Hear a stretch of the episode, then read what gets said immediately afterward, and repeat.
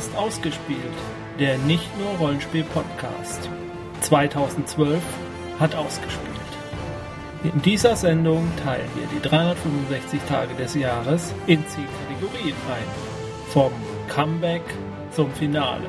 Von der Enttäuschung zur Überraschung. Achtung, dieser Podcast kann Spuren von Mittelerde enthalten. Wir schreiben das Jahr 2013. Aha. Nein. Nee. Beim letzten Jahresrückblick waren wir ein paar mehr Leute. Da war auch das, das ganze System Metas Team da mit dabei, irgendwie per Funk zugeschaltet, oder? Zum nee, Daniel, glaube ich nur. Ach stimmt, da war nur Daniel dabei, ja. Das Und- wird von Jahr zu Jahr weniger doch. Ja, und jetzt sind wir nur zu viert. Dritt. Roland arbeitet. Schließ die Tür zu, bevor noch jemand geht. Ja, besser. Besser ist das. Äh, mein Name ist Ron. Ach, das war die Einleitung. Es war mal ein Versuch. La lass lassen wir es. Hallo Ron! Ich bin Sandra. Ich bin verwirrt. Das war... Da klinge ich eigentlich natürlich und schon wird es verwechselt damit, dass ich mich nicht irgendwie anstrenge. Unser Jahresrückblick 2012, also auf 2012, er erscheint wie immer bei uns erst im Januar 2013. Also Ja, wir sind eben nicht wie die ganzen voreiligen äh, Frühkommer im Fernsehen, die ihre Jahresrückblicke schon im November machen, ohne zu wissen, ob im Dezember vielleicht noch was Interessantes passiert. Zum Beispiel geht die Welt unter. genau, Oder ein Hobbit kommt irgendwo unerwarteterweise. genau, dahergereist. Wenn ich mich recht entsinne, ich habe die Nachrichten gerade gehört, haben wir ein neues Format. Ja, was heißt Format? Also wir haben neue Kategorien. Neue Rubriken, neue Kategorien, ja, klar. Ähm, Warum? Weil zum Beispiel, also ich immer Probleme habe mit Büchern. Also was ist jetzt. es ist auch schwierig zu Ja, lesen. ja, so viel Buchstaben und so. Nee, also ich lese so gut wie nie aktuelle Bücher. Ich habe das ganze letzte Jahr eigentlich nur mit, mit Reihen verbracht. Also Reihen, die ich jetzt endlich mal fertig lesen musste. Vorkosigen und die Witcher-Romane, bin ich immer noch nicht fertig. Und das ist halt alles nichts Aktuelles und deshalb hätte ich für die Kategorie zum Beispiel schon mal immer ein Problem. Und deshalb dachten wir, wir gestalten die Kategorien jetzt Ja, mal etwas freier. Wie, wie schaffen wir es jetzt, dass unsere Zuhörer trotzdem aus dieser Sendung das Feuerwerk an Empfehlungen bekommen wie in den letzten Jahren? Ja, wir machen ja, wir stellen ja deshalb nicht weniger Sachen vor. Nur unter anderen Kategorien. Äh, Wie viel haben wir denn an Kategorien? Zehn. Dann fangen wir mit der ersten mal an. Entdeckung des Jahres. Oh meine Güte. Das hier ist nicht Wissenschaft. Aber Entdeckung in Wissenschaft? Ist egal. Ja, was soll Entdeckung des Jahres sein?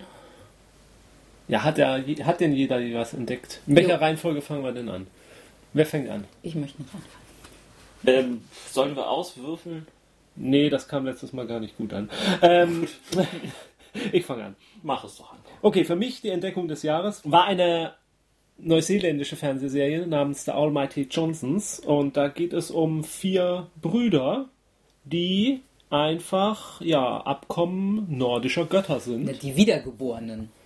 Wiedergeborene Abkömmlinge nordischer Götter, was weiß ich. Sie sind keine Halbgötter, sie sind die Götter. Ja, gut, aber die Kräfte haben sich noch nicht Ja, unbedingt so manifestiert. Ähm, Hauptdarsteller selbst ist äh, ja die Reinkarnation von Odin, was er aber zum Beginn der ersten Folge noch nicht weiß, sondern erst durch ein äh, Ritual im Wald mit seinen. Brüdern erfährt. Und naja, also.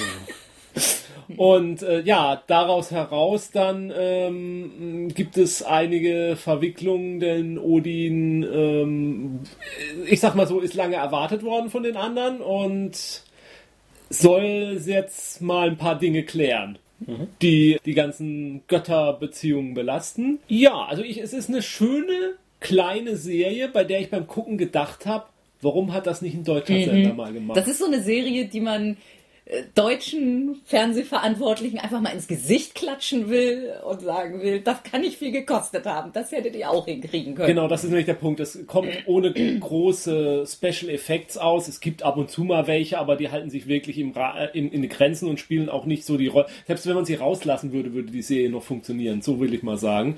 Und äh, weil es einfach um die Beziehungen dieser Brüder untereinander geht, um, um die Probleme, die ihre Kräfte mit sich bringen, weil nicht jede Kraft, die so der ein oder andere hat, wirklich so nützlich ist. Oder manche Kräfte sind auch zu nützlich, um äh, normales Leben führen zu können eigentlich. Und äh, ich finde sie einfach auch auf diese Chemie zwischen den Schauspielern, es ist ich glaube, es, es, schimpft sich Comedy-Drama und ähm, es ist schon ein sehr witziger Unterton und anders als kann man mit so einem Thema auch gar nicht um, umgehen, als ab und zu mal auch ein paar Witze drüber zu reißen. Äh, das, ich habe die erste Staffel bisher gesehen, die zweite Staffel ist jetzt, glaube ich, gerade Anfang des Jahres auf DVD äh, in England erschienen und ja, wird äh, sicherlich auch einer der ersten DVD-Käufe sein, die ich in, in, diesem Jahr dann tätigen werde, denn ich freue mich auch auf die nächste Serie. Und es ist ein schönes Kleinod wo ich sehr überrascht drüber war und ähm, ja, für mich eine echte Entdeckung gewesen. Äh, ich, ich kenne sie bereits, die Serie. Ähm, sehr, sehr nett gemacht, vor allem mit, mit sehr, sehr schönen Charakteren. Also, ja. Interessanterweise ähm, ist ja auch einer der Zwerge aus Norbit damit am Spielen drin. Mhm. Der hatte es ja der, nicht weit. Der musste während der Produktion dann ähm, auch kurz ausgebaut werden in der folgenden Staffel ähm, weil es sich sonst gebissen hätte mit seinen ähm, mit seinen Zwergenaktivitäten. Genau. Und das ist auch einer der Gründe, warum er einen Großteil der, der während der Zeit dann einen Bart tragen muss. naja, gut. Kleines, rundes Ding, ja. Sandra, welche Entdeckung des Jahres hattest du denn? Ja, meine Entdeckung Geek in Sundry, würde ich mal sagen. Okay, das haben wir schon mehrfach vorgestellt. Ja. Kann ähm, man viel Zeit mit verbringen. Genau. Und gut, dass es sowas gibt. Ja. Vielleicht eine kurz, kurze Erwähnung. Äh, Im Januar habe ich gerüchterweise gehört, soll noch eine Tabletop-Folge erscheinen, in der es um Dragon Age, das Pen and Paper Rollenspiel gehen soll. Mhm. Bin ich sehr gespannt mal drauf. Mhm. Mit Fiasco haben sie ja da schon in die Richtung was getan, aber ja, das ist ja jetzt nochmal wirklich Rollenspiel dann. Meine Entdeckung des Jahres ist Rollenspiel via Google Hangout. Ich habe dieses Jahr das, ähm, also ich habe schon mal davor ähm, über Skype und über Mumble und andere ähm, Kommunikationswerkzeuge versucht, Rollenspiele zu spielen. Das ähm, funktionierte eine Zeit lang, aber hat meine Langtime-Motivation doch ziemlich gesenkt, weil es, es, es fehlte einfach eine ganze Menge an Interaktion. Bei Google Hangout hat man nun den Vorteil, dass man sich irgendwie alle sieht und dass ähm, es tatsächlich eine ganze Reihe ähm, hobbyprogrammierte Zusatztools gibt, die eine Rollenspielrunde tatsächlich auch besser ermöglichen. Sei es dabei, dass halt gegenseitig ähm, die entsprechenden ähm, Charakterbögen geteilt werden oder dass äh, man äh, ein Würfelergebnis einblendet oder dass man letztendlich ähm, auf einer gemeinsamen Battle Map spielt, je nach Geschmacksrichtung, die dein Rollenspiel haben soll. Äh, möglich Google Hangout doch eine ganze Menge.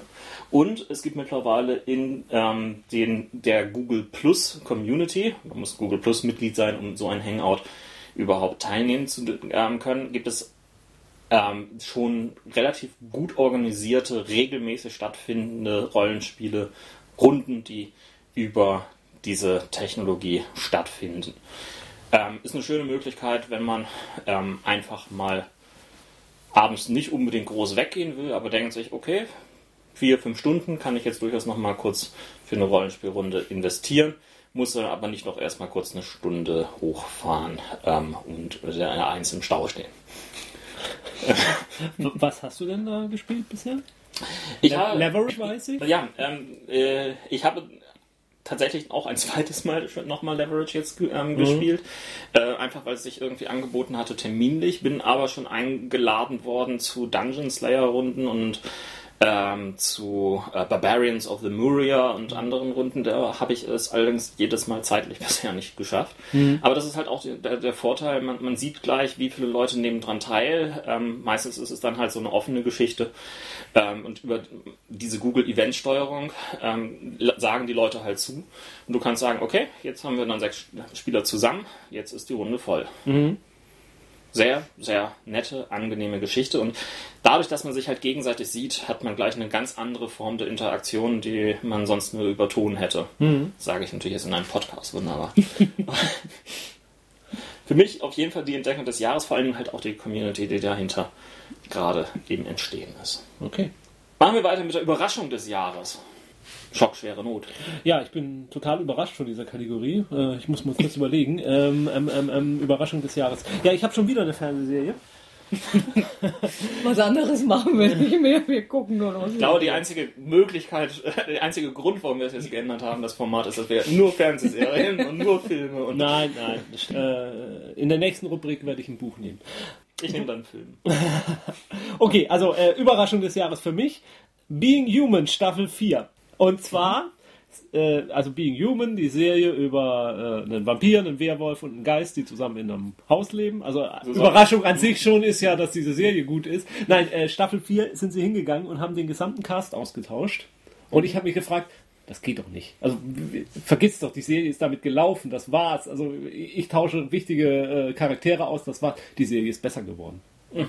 Ich, also das ja. war für mich die Überraschung des Jahres. Pflicht, pflichte ich dir ohne weiteres zu. Mhm. Wir, müssen kurz einschränken, du sprichst von der UK ursprünglichen UK. Variante und nicht dem seltsamen US-Remake. Ja, da dürfte es aber auch noch keine vierte Staffel geben, oder?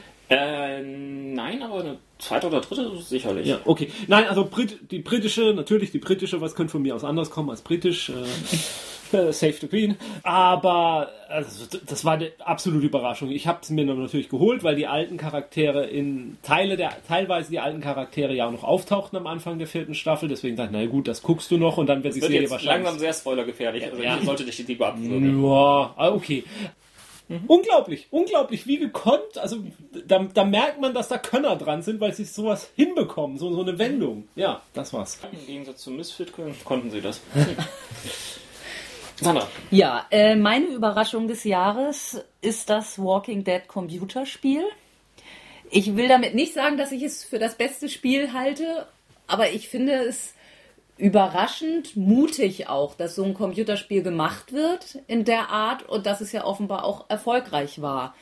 Eben, naja, dieser düstere Ton, diese Entscheidungen, die dir also wirklich Bauchschmerzen verursachen. Mhm weil du eben entscheiden musst, töte ich den einen oder töte ich den anderen oder lass ihn sterben. Spoiler! Ja.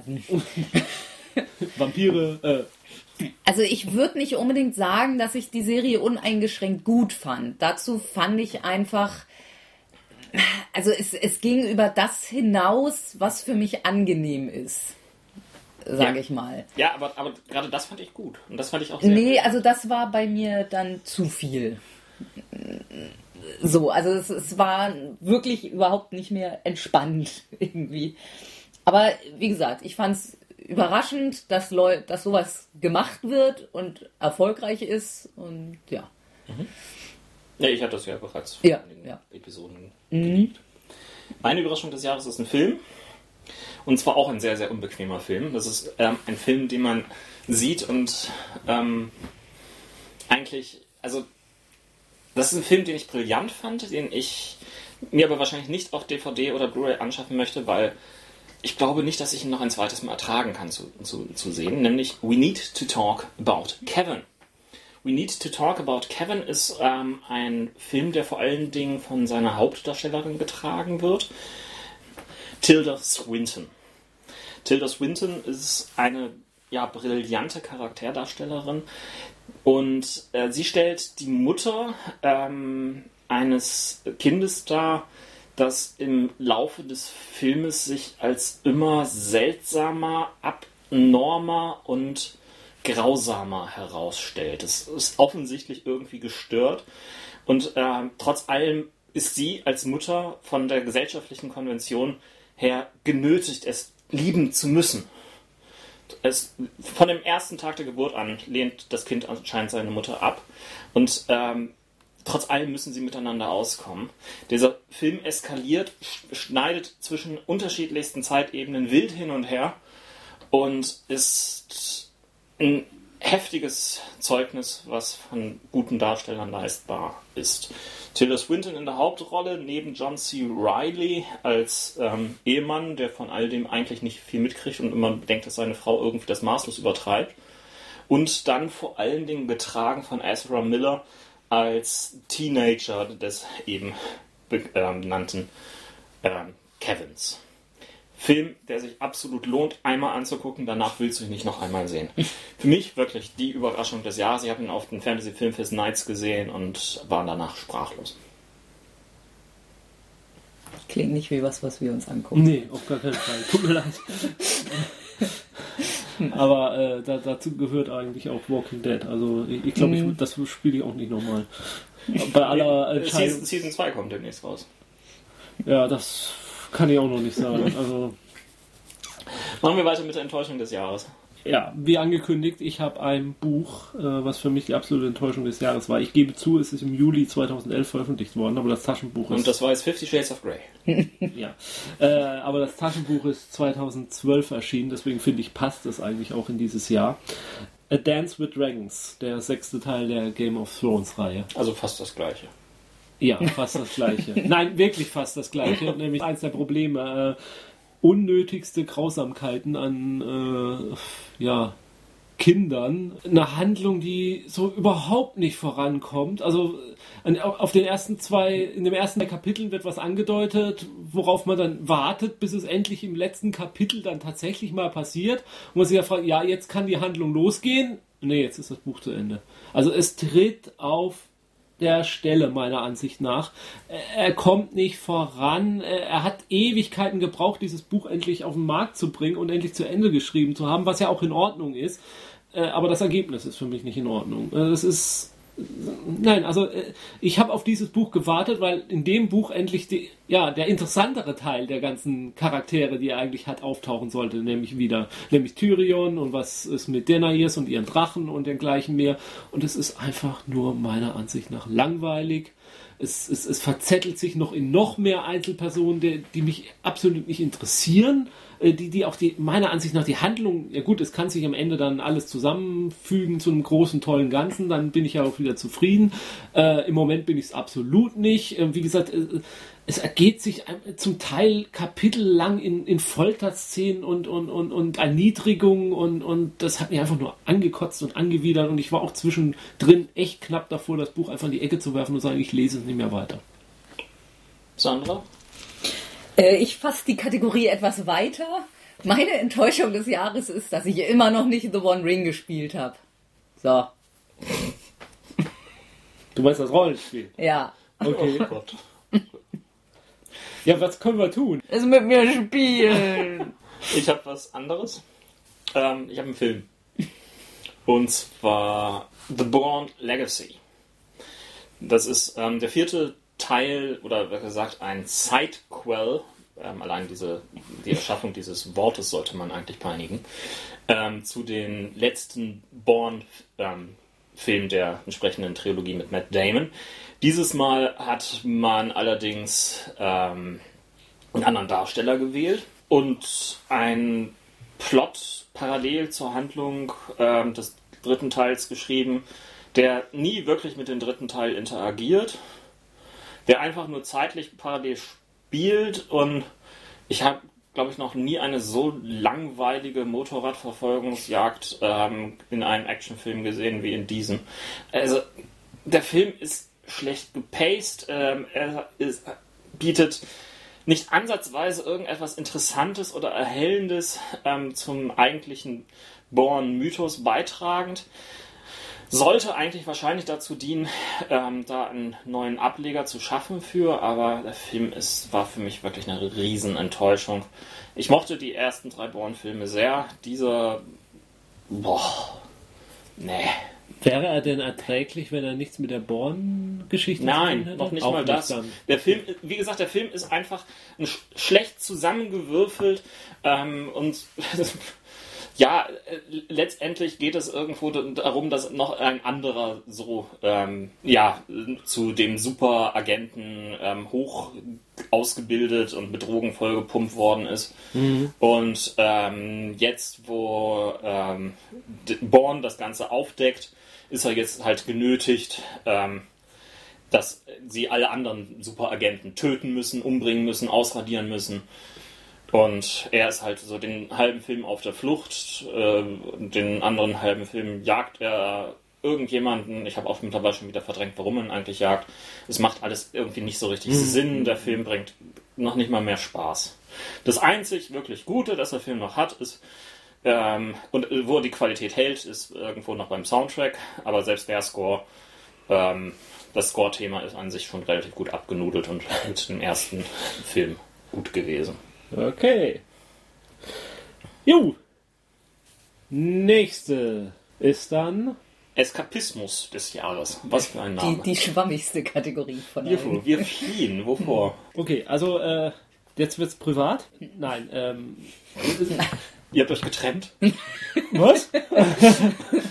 oh, das, das war's dann mit dem ausgespielten Podcast. Wieso, wir bleiben Freunde. ähm, privat in dem Sinne, äh, dass es um ein privates Rollenspielerlebnis geht, einfach nur. Mhm. Also für mich, mein Eskapismus des Jahres war mein Abschied von meinem lang gespielten Legionärs-Rollenspielcharakter äh, Markus.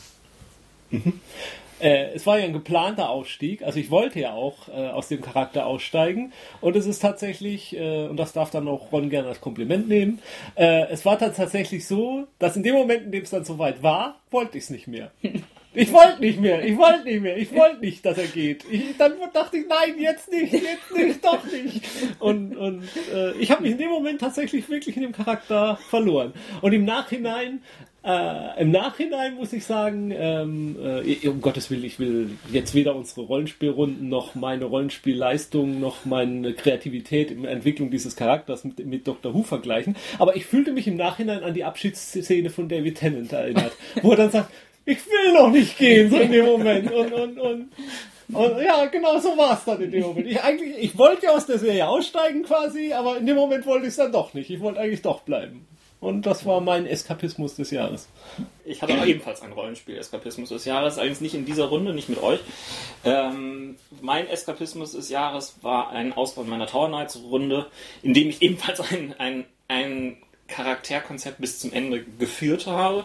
Eine Spielerin, die einen Untoten gespielt hat, der ähm, immer wieder geboren wird in andere Körper und ähm, der es dann irgendwann geschafft hat, tatsächlich über mithilfe einer Zeitreise und Austausch und anderen Geschichten einen Deal einzugehen, um damit ähm, quasi sich ein Ende zu finden. Und ja, und das war tatsächlich irgendwie ähm, das Ausbauen war super sentimental. Es war ein runder Abschluss und ähm, meine Spieler haben es tatsächlich auch hervorragend geschafft, die einzelnen Elemente so zusammenzufügen. Und da, da mag ich unheimlich gerne, dass dieser ähm, Ausbau sich auch als richtig interessanter Ausbau angefühlt hat. Und ähm, ja, ja, ähm, das Ausbauen von Charakteren scheint anscheinend irgendwie eine Tendenz zu sein, die ich letztes Jahr häufig gemacht habe. ja, ähm, ja, mein Charakter wurde zwar auch ausgebaut, aber habe ich hier nicht gewählt. Mit der Kategorie hatte ich mich jetzt auch etwas schwer getan. Letztendlich habe ich mich entschieden fürs Mittelerde-Universum. Einfach das Gesamtpaket, weil das irgendwie immer wieder was ist, in das ich mich rein verlieren kann, gedanklich irgendwie. Und ja, einfach auch, ich habe ja kurz vor Weihnachten nochmal wieder angefangen, das Silmarillion als Hörbuch zu hören. Und das Silmarillion gibt es als Hörbuch? Ja, habe ich schon mehrfach gehört. ja, es ist halt einfach eben dieses dieses reiche Universum. Also ich glaube, wenn, wenn es um The One Ring geht, dann musst du es meistern. Nee, wir haben ja einen Spielleiter. Der hat sich ja schon lange freiwillig gemeldet. Nur ihr schiebt immer irgendwelche anderen Spiele rein. So. Also ich sag das jetzt so hier, ähm, äh, also wenn er bereit ist, dann wäre ich durchaus bereit, Marvel Heroics nochmal zu verschieben. Nein, ich will Marvel Heroics machen wir jetzt schon, aber ich fände es dann doch gut, wenn wir es danach wenigstens mal ausprobieren könnten. Ich verlange ja nicht gleich eine Zwei-Jahres-Kampagne, aber. Ist ja okay. Ja. Ist ja okay. So. Ist das jetzt deutlich geworden hier? Ja, du, hast dich, du hast dich ordentlich aufgeregt. Das So. stimmt schon. Aber die Kategorie war doch noch gar nicht. Dann nehmen wir sie jetzt. Okay. Aufreger des Jahres. Ja, ich habe jetzt eigentlich nichts, äh, worüber ich mich äh, persönlich aufgeregt habe. Ich einfach sondern was die meiste Aufregung meiner Meinung nach verursacht hat. Und das ist einfach der Kauf von Star Wars durch Disney. Das hat meiner Ansicht nach die meiste Aufregung in, in der Geek-Szene verursacht. Und äh, die Nachwehen sind ja immer noch spürbar mit äh, eigentlich täglichen Spekulationen drüber, wie jetzt die Drehbücher der neuen Filme aussehen könnten, wer sie schreibt, wer Regie führt, ähm, was angeblich drin ist, ob Darth Vader auftaucht wieder oder nicht oder doch oder alles Mögliche und ähm, ja, das war für mich der Aufreger des Jahres. Wir haben ja über das Thema ausführlich gesprochen gehabt. Ja, ich reg mich persönlich auf. Und Darüber hast du immer noch nicht genau. nee, über was anderes, über einen Film, den ich kürzlich geguckt habe, und zwar Prometheus. Och, wieso? Weil ich es eine Frechheit finde. Also einfach, also als rauskam, dass dieser Film erscheint, ich meine, was hat das mit einem alten Alien-Fan nicht gemacht an Begeisterung? Und, und dann so ein Scheiß.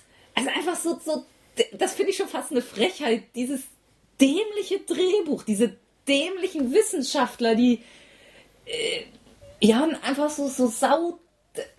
Auch dass ich, dann, dann sind sie da am Planeten angekommen und werden alle aus dem Kälteschlaf erweckt und hallo, ich bin da sowieso. Ihr habt euch nicht ein einziges, also wer, wer stellt denn so eine Crew zusammen, die sich vor dem Start nicht mal einmal die Hände schüttelt und sagt, ich bin da sowieso und ich bin da sowieso. Also das sind einfach so, so Dämlichkeiten, wo, wo ich denke, wie dämlich haltet ihr uns eigentlich? Also der Film ist schon voller, voller Dümmlichkeiten, da Also- dir vollkommen und, und wer wählt diese d- Soziopathen und Also ich, ich, ich, ich muss, muss ganz ehrlich sagen, äh, der Film hat mich in einigen Punkten auch enttäuscht. Vor allen Dingen, was die Story angeht, ähm, war ich alles andere als froh. Aber dafür hat er mich an anderer Stelle wirklich richtig entschädigt. Und zwar Prometheus war für mich der 3D-Film des Jahres. Wir haben Denn ihn nicht auf 3D geguckt, von daher. ähm, es waren einfach brillante, gestochen, scharfe, fantastische Bilder, die er gezeigt hat. Und deswegen ähm, habe ich ihn vielleicht noch in einer etwas besseren Erinnerung. Ähm, wobei ich dir auf jeden Fall beipflichten musste, ähm, der, die Drehbuchautoren gehören gesteinigt. Denn was sie da zusammengeklöppelt haben, ist äh, unter aller. Ich finde nicht mal so schlimm, dass die Story schwach ist. Also eine, eine Nein, halbwegs vernünftige, schwache Story Schwach. hätte. Äh, es, es, geht, es geht darum, dass die Story ähm, schlecht ist. Sie, sie fügt sich nicht richtig zusammen. Es bleiben viele Bereiche irgendwie offen oder angetan, aber ja, wie, der Film hat einige wirklich gute Geschichten. Ähm, neben der, neben der Grafik hatte vor allem die schauspielerische Leistung von ähm, Fassbender. Fassbender, Michael Fassbender, ähm, als Android David, ähm, der mich von der ersten Sekunde an irgendwie eingefangen hat. Aber auch da muss ich sagen, ich hatte oft den Eindruck, dieser Android weiß gar nicht, was er tun soll eigentlich. Also das liegt jetzt, der, der hatte auch, wa- warum wollten die Menschen das eigentlich von ihm? Also er wirkte tatsächlich so ratlos, wie ich war, mit dem, was er getan hat. Er, er, er ist ja letztendlich ein Plot-Vorantreiber, ähm, aber er, die, die, die Motivation ist manchmal von Nein, ihm also sehr seltsam. Für, für mich die absolut die Szene, wo ich am liebsten was schreiend gegen den Fernseher geworfen hätte. Äh, einfach, sie stoßen auf die erste Alien-Leiche, nachdem sie zu einem Planeten fliegen, von dem sie vorher gezählt kriegen, dass es da vermutlich Kontakt mit Außerirdischen gibt. Dann stoßen sie auf die Leiche eines, eines also nicht eines Alien-Aliens, sondern eines Außerirdischen. Und das erste, was passiert ist, die zwei Wissenschaftler, oh Gott, eine Leiche, ich gehe nach Hause. Ich will hier weg, ich gehe wieder aufs Schiff. Ah, ja. Und, und dann die Szene mit dem Wurm. Hallo, du Klein. Also, man, man darf ja gar nicht drüber reden. Also, es ist so. Oh, oh, oh, oh. Nee, un, un, Okay. ist, un, ist unfassbar. Es ist wirklich unfassbar. Mein Aufreger des Jahres, ähm, weil ich den Hype darum irgendwie die ganze Zeit verfolgt habe und letztendlich überhaupt nicht nachvollziehen konnte, wo er eigentlich stattfand, ist ähm, die 48 FPS-Debatte. Geht darum, äh, dass jetzt der Hobbit ähm, tatsächlich nicht mehr mit den herkömmlichen 24 Bildern pro Sekunde, sondern mit 48 Bildern pro Sekunde und in 3D gedreht worden ist. Und darüber wurde ein riesen Tamtam und Aufsehen irgendwie in allen wichtigen Medien gemacht, dass das nicht mehr so richtig filmmäßig wäre, dass wir doch irgendwie die Bewegungsunschärfen mögen, weil wir das nicht anders kennen und weil wir es lernen, gelernt haben und so weiter. Dann saß ich in dem Film drin und saß in einer 48 FPS Vorstellung, habe ihn und ähm, ich habe vielleicht irgendwie so zwei, drei Minuten gebraucht, ähm, mich so ein bisschen irgendwie dran zu gewöhnen an ähm, diese andere klare 3D-Darstellung, im Gegensatz zu der doch teilweise sehr filmgrisseligen ähm, Darstellung von Herr der Ringe. Und dann hatte ich überhaupt kein Problem. Gegenteil, es war ein sehr angenehmes 3D-Erlebnis. Es war nicht die ganze Zeit, dass ich irgendwie da leichte Kopfschmerzen ähm, hatte. Gut, Roland würde jetzt bestimmt irgendwie natürlich wieder seinen Goethe-Blick erwähnen, aber ähm, wegen haben wir uns da jetzt gerade aufgeregt. Nur, dass es irgendwie eine schärfere Darstellung war. Danke, das brauchen wir nicht. Also ich muss sagen, ich fand es überflüssig. Also ich, gut, ich finde die ganzen 3D-Geschichten total überflüssig. Ich finde, das gibt mir nichts. Ich habe den, ich hab den in 3D mit 48 gesehen. Ich, es war okay, aber ich finde, es gibt einen Film nicht mehr. Ähm, es ist unnötig, es ist eine Spielerei, ein Schauwert. Und ich hatte kein Problem mit dieser 48-Darstellung, solange sie äh, in Hopping unterwegs waren.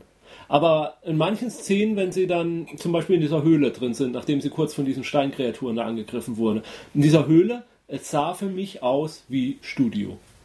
Es sah nicht echt aus. Und meine Befürchtung bei diesen ganzen 48 Geschichten ist, wenn dann schlechtere Filme kommen, die weniger Geld äh, in, in, in die Ausstattung, in den, in den Hintergrund äh, investieren, als, äh, als na, lass mich doch mal kurz aussprechen, als, äh, als der, ähm, äh, als jetzt, als es jetzt der Hobbit gemacht hat, dann wird, werden wir da auch Sachen sehen, die wir so nicht sehen wollen dann werden sich die ganzen Produktionen werden sich langsam dran, an, dran anpassen müssen. Es wird eine Veränderung einfach in unseren Sehgewohnheiten darstellen. Irgendwann werden wir uns daran gewöhnt haben, dann wird es ganz normal sein, wird das ganz normale sein. Der, der Punkt, den ich habe, ist, die Produktionen werden noch teurer werden, es wird noch mehr Geld für unnötigen Schnickschnack ausgegeben, anstatt ihn für vernünftige Drehbücher auszugeben. So, das ist ein einziger Grund. Also die, diese Argumentation, dass äh, wir, wir, das nicht, bisher nicht gesehen haben, es ist für mich eigentlich auch kein Grund, das irgendwie schlecht zu bewerten wenn wir ähm, bisher einfach nur das Ganze irgendwie nicht so wahrgenommen haben, warum heißt das nicht, dass wir irgendwie in unserem Realismus irgendwie weiter voranschreiten dürfen im, Kino? Ja, das, Kino mag, hat das hat, das hat ja, mit, das hat ja nichts mit das hat ja nichts mit Realismus zu tun. Doch natürlich hat das was Nein, es hat was damit zu tun, dass ich äh, Aufnahmen in Studiokulissen habe und ich jetzt nicht mehr mit so mit, mit bestimmten Dingen einfach nicht mehr durchkommen werde und deswegen mehr, mehr Geld in die Studiokulissen investieren ja. muss, weil die noch präziser noch und ich frage mich, ob der Nutzen, den ich als Zuschauer daraus rausziehe, ob, ob der so groß ist, dass, dass das notwendig ist. Ob ich, das ist genau, das ist genau, ich sehe 3D als Spielerei an, die ich nicht brauche in Filmen, weil es die Filme nicht besser macht. Meiner Ansicht. Und äh, dieses 48 FPS macht die Filme auch nicht besser. Es ist ne, ja, wenn man es hat, ist das nett. Nur den Preis, den wir dadurch äh, vielleicht bezahlen müssen, ich weiß nicht, ob es der wert ist. Die Zukunft wird es zeigen, aber ich, ich glaube nicht, dass man es braucht. War jetzt definitiv das aufregerigste Thema. Nein, also ich, ich, Entschuldigung, ich, ich, mal klar, ich, ich stehe diesem Thema, ich stehe dem auch nicht negativ gegenüber. Wenn es jetzt eingesetzt wird und wenn es gut benutzt wird und gut benutzt wird, in Ordnung, dann macht es. Aber ich glaube nicht, dass es das ist, was den Film als Medium voranbringt. Weil einfach für mich zählt die Story und die wird in letzter, wurde in den letzten Jahren immer wieder vernachlässigt. Und ganz ehrlich, der Hobbit hat von den Herr der Ringen-Filmen bisher auch die schwächste Story. Ich behaupte aber nicht, dass da ein Zusammenhang besteht zwischen jetzt 48 FPS und 3D und der schlechten Story. Aber ähm, naja, erwähnt haben mochte ich es trotzdem mal. Ich glaube, wir machen einfach mit dem nächsten Thema weiter. Jo. Die nächste Kategorie ist Gänsehaut-Moment des Jahres. Ach du meine Fresse. Das wäre bestimmt gewesen, wenn ich den einen Ring jetzt gespielt hätte. Ja, Sandra. Mach so, du, aber Jens, doch mal nee, Jens ist dran. Hm, Gänsehautmoment des Jahres. Okay, äh, mein Gänsehautmoment des Jahres war der, die Landung des Curiosity Rovers auf dem Mars.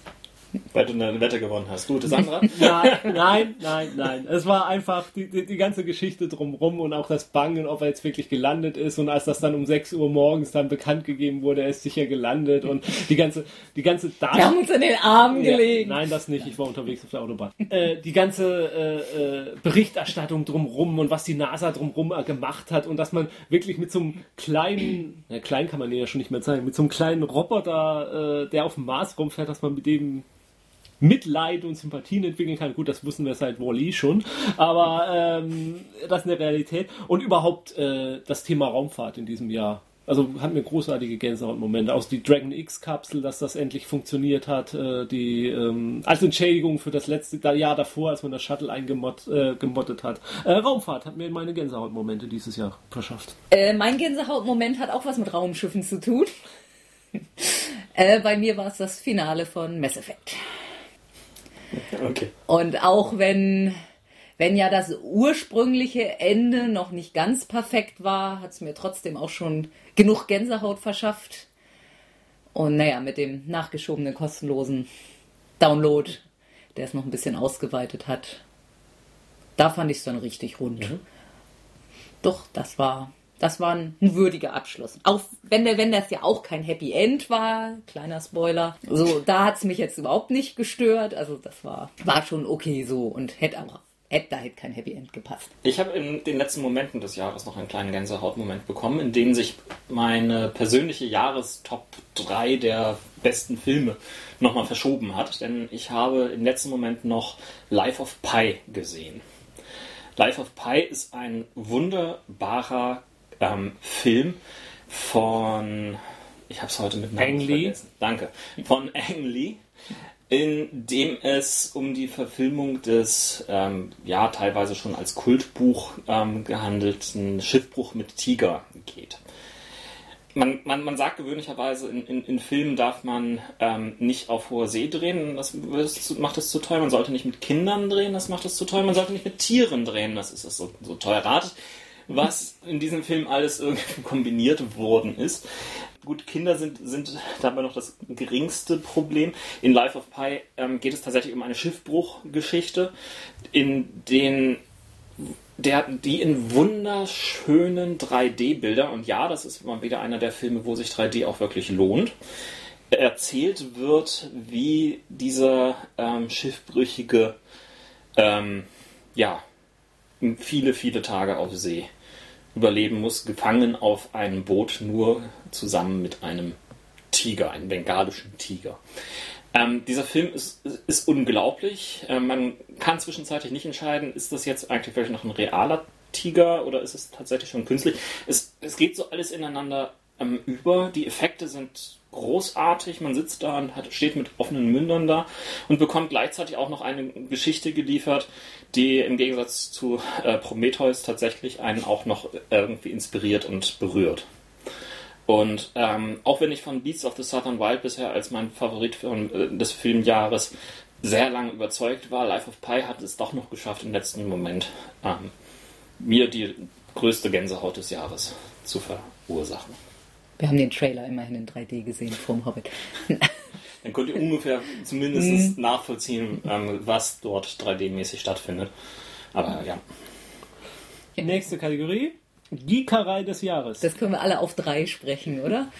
Ge- Geekerei! Das können wir auch drei spielen. Haben wir da nicht alle das gleiche gewählt? Nein. Nee, meins nicht. Ja, Also ich, ich habe The Avengers gewählt. Ich auch. Ich nicht. Das war die, ja, das Finale eines, äh, eines unglaublichen Unterfangens. Also es ist, äh, sich vorzustellen, dass das alles angefangen hat mit diesem ersten Iron Man Film. Ich meine Iron Man, wer, wer war Iron Man zu dem Zeitpunkt schon? Wer, wer kannte Iron Man? Also außer irgendwelchen Comic Geeks und, und, und, und, und dann die ganzen Filme drumherum erschaffen und, und, und da dann roten Faden durch und dass es dann tatsächlich gelingt, am Ende The Avengers zu machen, mit Joss Whedon in der, äh, in der, äh, als Reg- Regisseur und, und daraus so ein Ensemble zu gestalten und über den Film haben wir genug, genug geschwärmt. Es ist einfach die Erfüllung eines Geek-Traums, den ich nie zu träumen gewagt hätte gewesen. Ja, so, so möchte ich es formulieren. Ich habe dem nichts hinzuzufügen.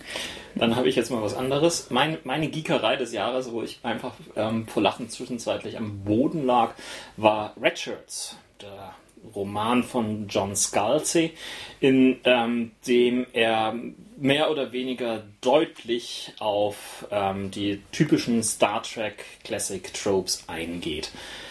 Ähm, es hat mich als Star Trek-Fan, der diese Serien ja mehr als auswendig kennt, ähm, allein schon gereizt, das Ganze zu lesen. Aber in, in Redshirt selber schafft er tatsächlich das Hauptthema, nämlich, ähm, dass die Rothemden immer unerklärlicherweise draufgehen. Ähm, einzelne Leute aus der Crew höllisch verletzt werden stattdessen, aber trotzdem eine Woche später schon wieder ganz normal im Dienst stehen. Ähm, dieses Dilemma greift Scalzi da tatsächlich als Hauptplot, als Hauptmysterium auf und schafft es da drumherum einiges zu bieten. Die Auflösung selber hat mich dann nicht mehr ganz so überzeugt, deswegen ja, der, der, Roman war nett wegzulesen, aber ähm, das war es dann auch. Aber der eigentliche Ansatz ist einfach ähm, sehr, sehr klasse und für mich geekig bis zum Schluss gewesen. Also ich habe die ersten drei Kapitel gelesen fand ich auch sehr unterhaltsam und ich werde mir demnächst äh, den Rest dann äh, ins Hirn laden, indem ich mir das Hörbuch holen werde, was von äh, Will Wheaton. Will Wheaton gesprochen ist, genau. Alle skalzige Geschichten werden mittlerweile von Will Wheaton gesprochen. Ja, äh, wir kommen langsam, langsam zum Ende. Äh, Abschied des Jahres. Wurde, wurde von Sandra schon erwähnt, ich habe es jetzt in dieser Kategorie, das Ende von Mass Effect. Das Ende einer langen, langen Reise mit meinem Shepard an Bord der Normandie, mit allen Gefährten, von denen ich mich dann auch einzeln noch verabschieden konnte in einer schönen Szene, mit jedem nochmal gesprochen habe, ja, ja, nicht erlebt ganz, ganz habe. mit jedem. Mein, mein, mein, mein Lieblingsgefährte, den ich jetzt hier aus Spoilergründen nicht erwähne, wurde schon vorher mehr als ähm, gut verabschiedet. Ja, ja.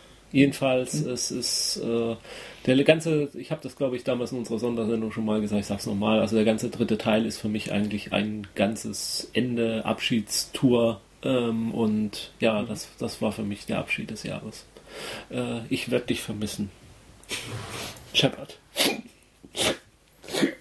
Es tut mir leid. Macht aus. Ja, mein Abschied des Jahres gilt dem, dem MMO-Genre.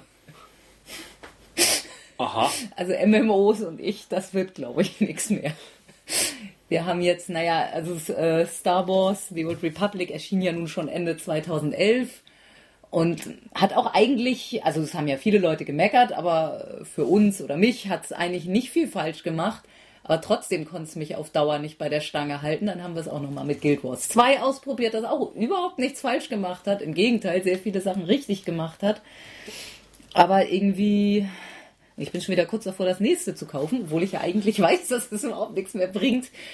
Irgendwie, ja, brauche ich Spiele, die mir eine Geschichte erzählen. Sonst hält es mich dann doch nicht bei der Stange. Macht's gut, MMOs. Außer es kommt eins raus, was eine gute Geschichte erzählt. Aber das waren ja die zwei, die du aufgezählt hast, haben ja versucht, ja. Geschichten zu erzählen und offensichtlich hat das ja auch nicht ausgereicht. Nee, weil halt noch, noch zu viel typisches MMO-Gespiele ringsrum war, was ja. dann nicht mehr so storyintensiv war. Ja gut, ich habe Mass Effect auch, auch nachgeweint, hatte da meine Tränen im Auge an ein, zwei wichtigen Stellen. Ähm, und äh, eine Serie, von der ich mich irgendwie dieses Jahr verabschiedet habe, die ich irgendwie immer wieder so zwischenzeitlich als Guilty Pleasure, zwischenzeitlich dann aber auch als wirklich großartig empfunden habe, haben dieses Jahr ihren ähm, Warnen-Song gehabt.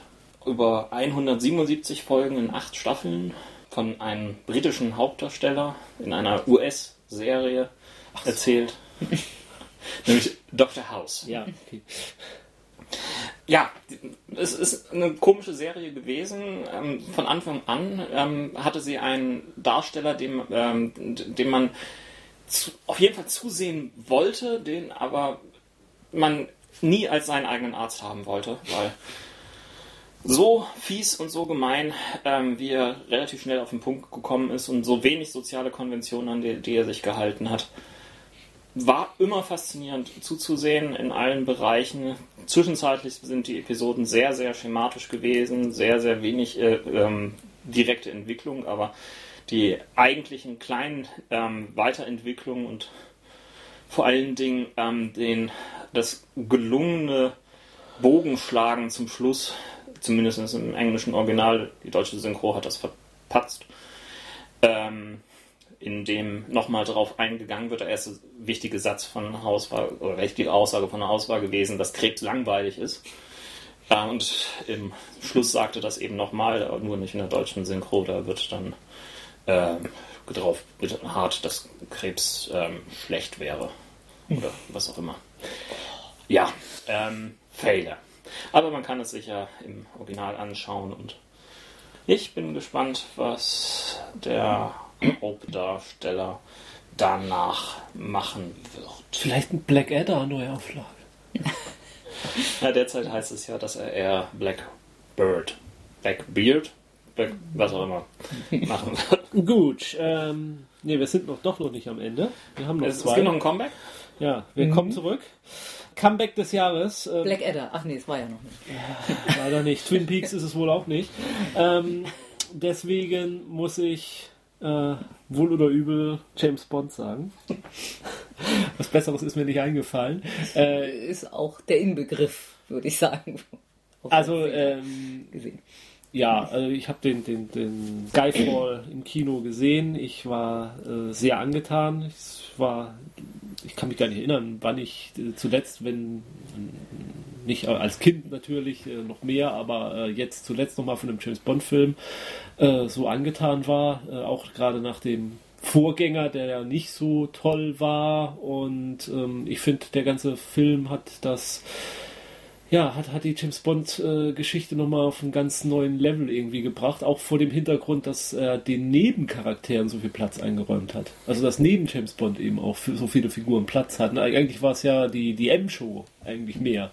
Und äh, das hat mich doch alles sehr überrascht und äh, äh, ja, ich, ich darf dafür gesorgt, dass ich mich wieder auf äh, James Bond-Filme freue. Ja, ich bin da ein bisschen zwiegespalten.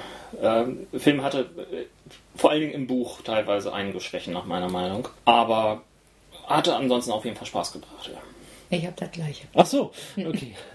Mein Comeback war The Walking Dead. Allerdings meine ich jetzt tatsächlich weder das Comic noch das Computerspiel, sondern die TV-Serie, ähm, die mich in der zweiten Staffel zwischenzeitlich ja, doch irgendwie ziemlich runtergezogen hat. Da, Also am Ende war ich, war ich richtig aggressiv. Da war ich echt kurz davor, die DVD rauszureißen und in den Mülleimer zu stecken. Also, Es war richtig soapig, es war richtig ähm, ah, langweilig. wie war das mit dem, mit dem bei, äh, bei Flock äh, sagte, also auf Geek and Sundry, die eine äh, lustige Trinkspiele zu Walking Dead. Jedes Mal trinken, wenn jemand in der Serie sowas Dämliches macht, dass man was gegen den Fernseher schmeißen will. Ja, die letzten Folgen hätte man wahrscheinlich nur im Koma.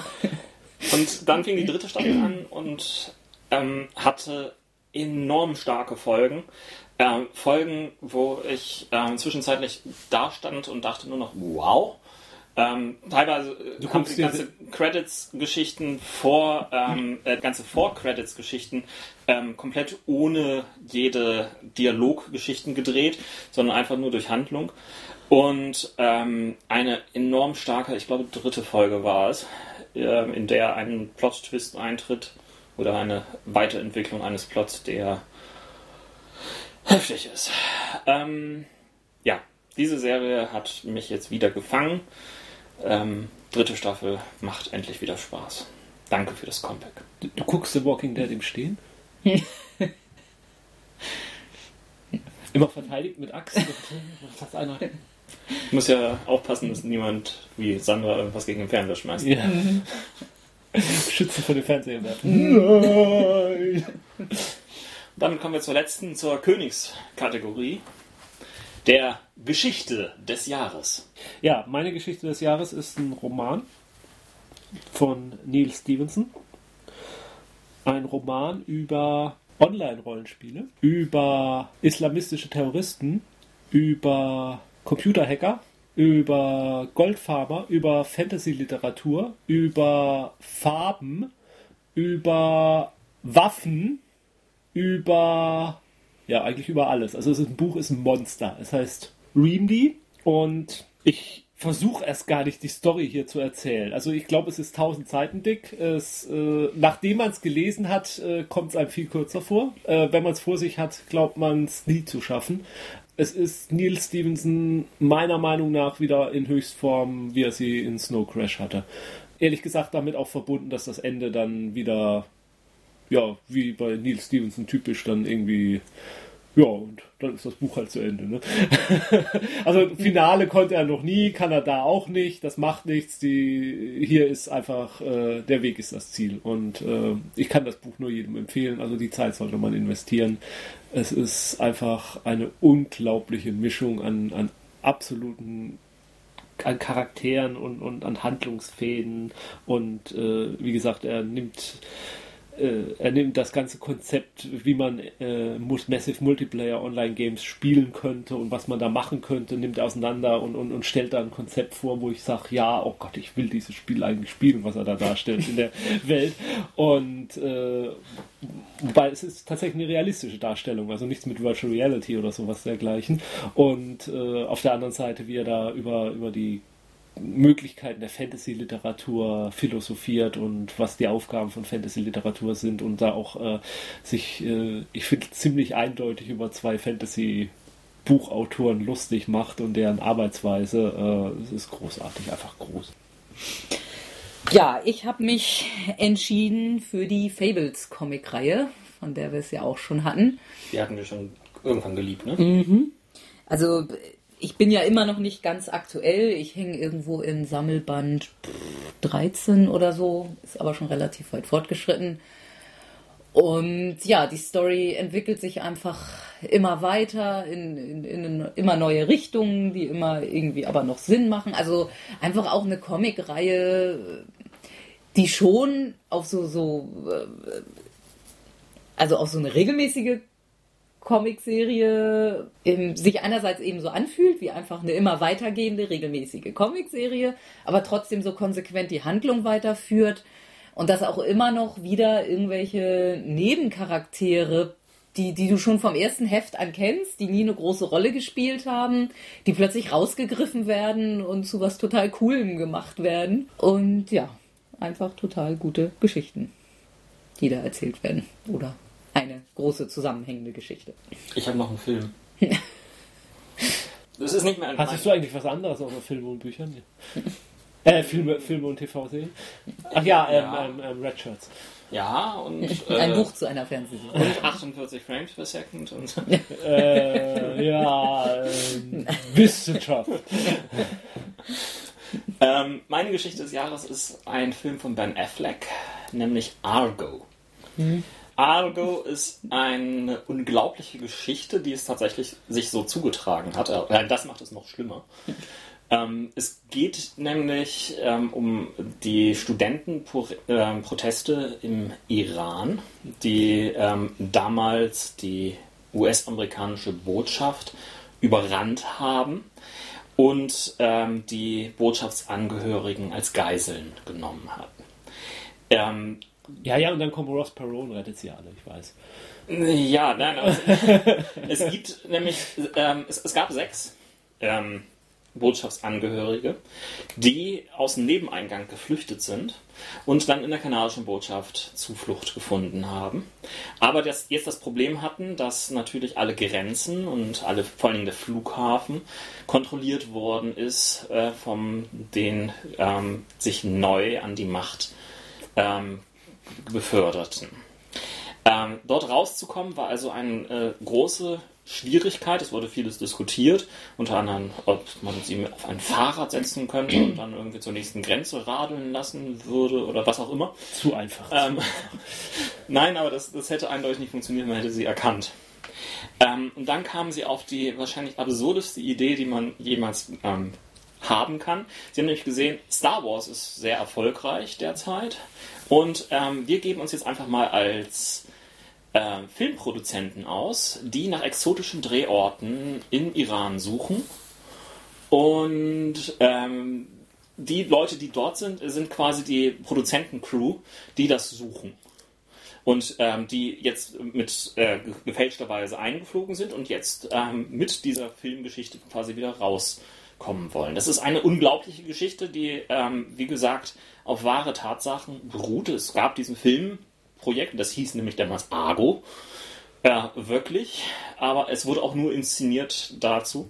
Und erst ähm, Jahre später hat Bill Clinton ähm, das preisgegeben und ähm, offengelegt, dass ähm, die CIA damals tatsächlich diese seltsame Mission gemacht hat. Der Clinton, der kann auch nichts bei sich behalten, ne?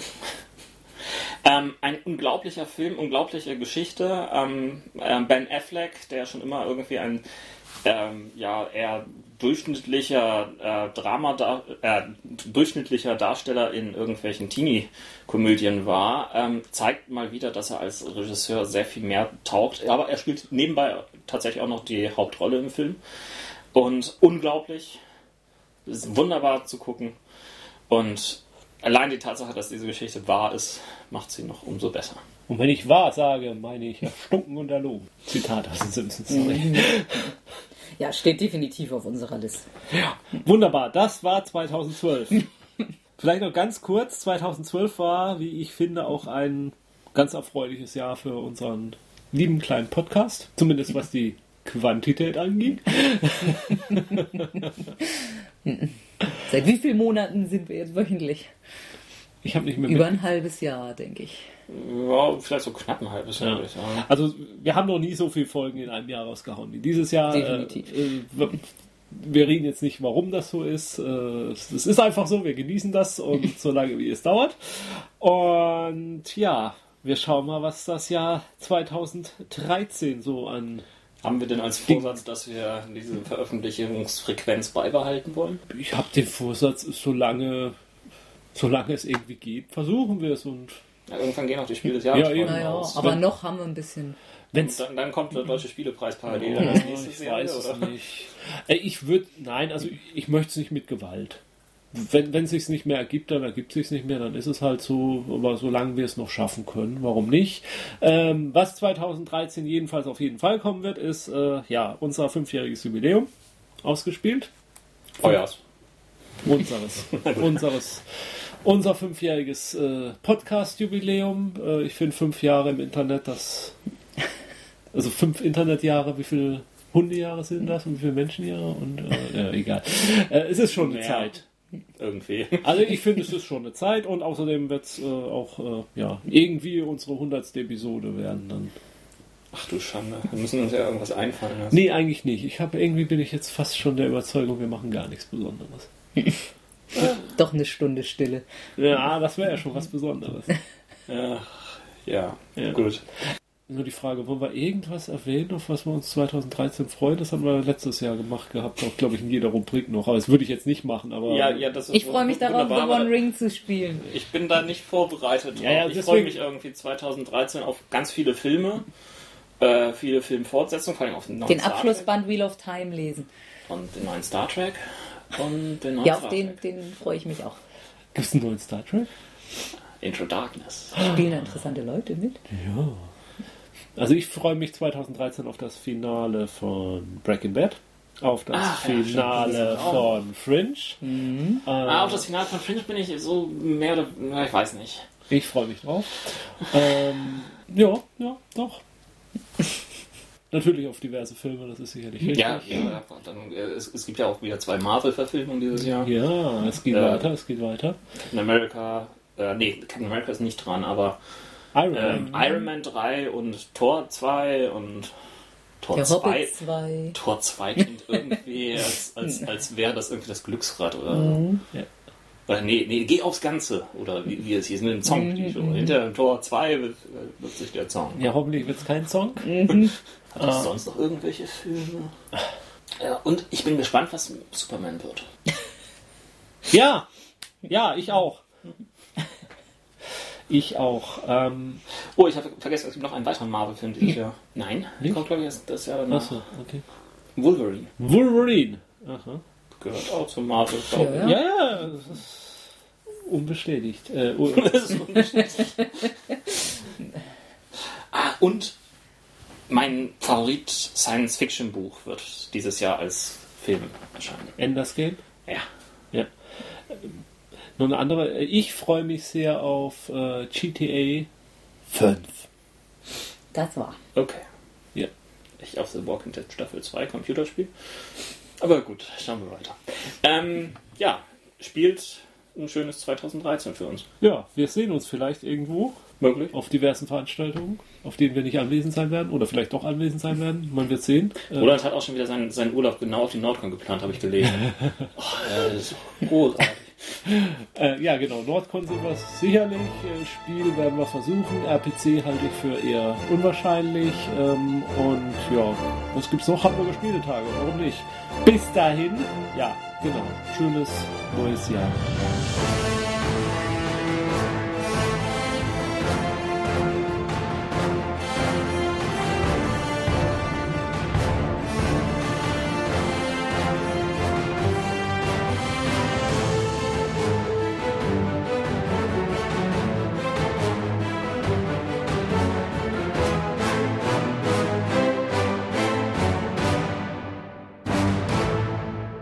Dieser Podcast ist Mitglied bei analogspieler.de, der Portalseite für alle Podcasts rund ums gute alte Spielen.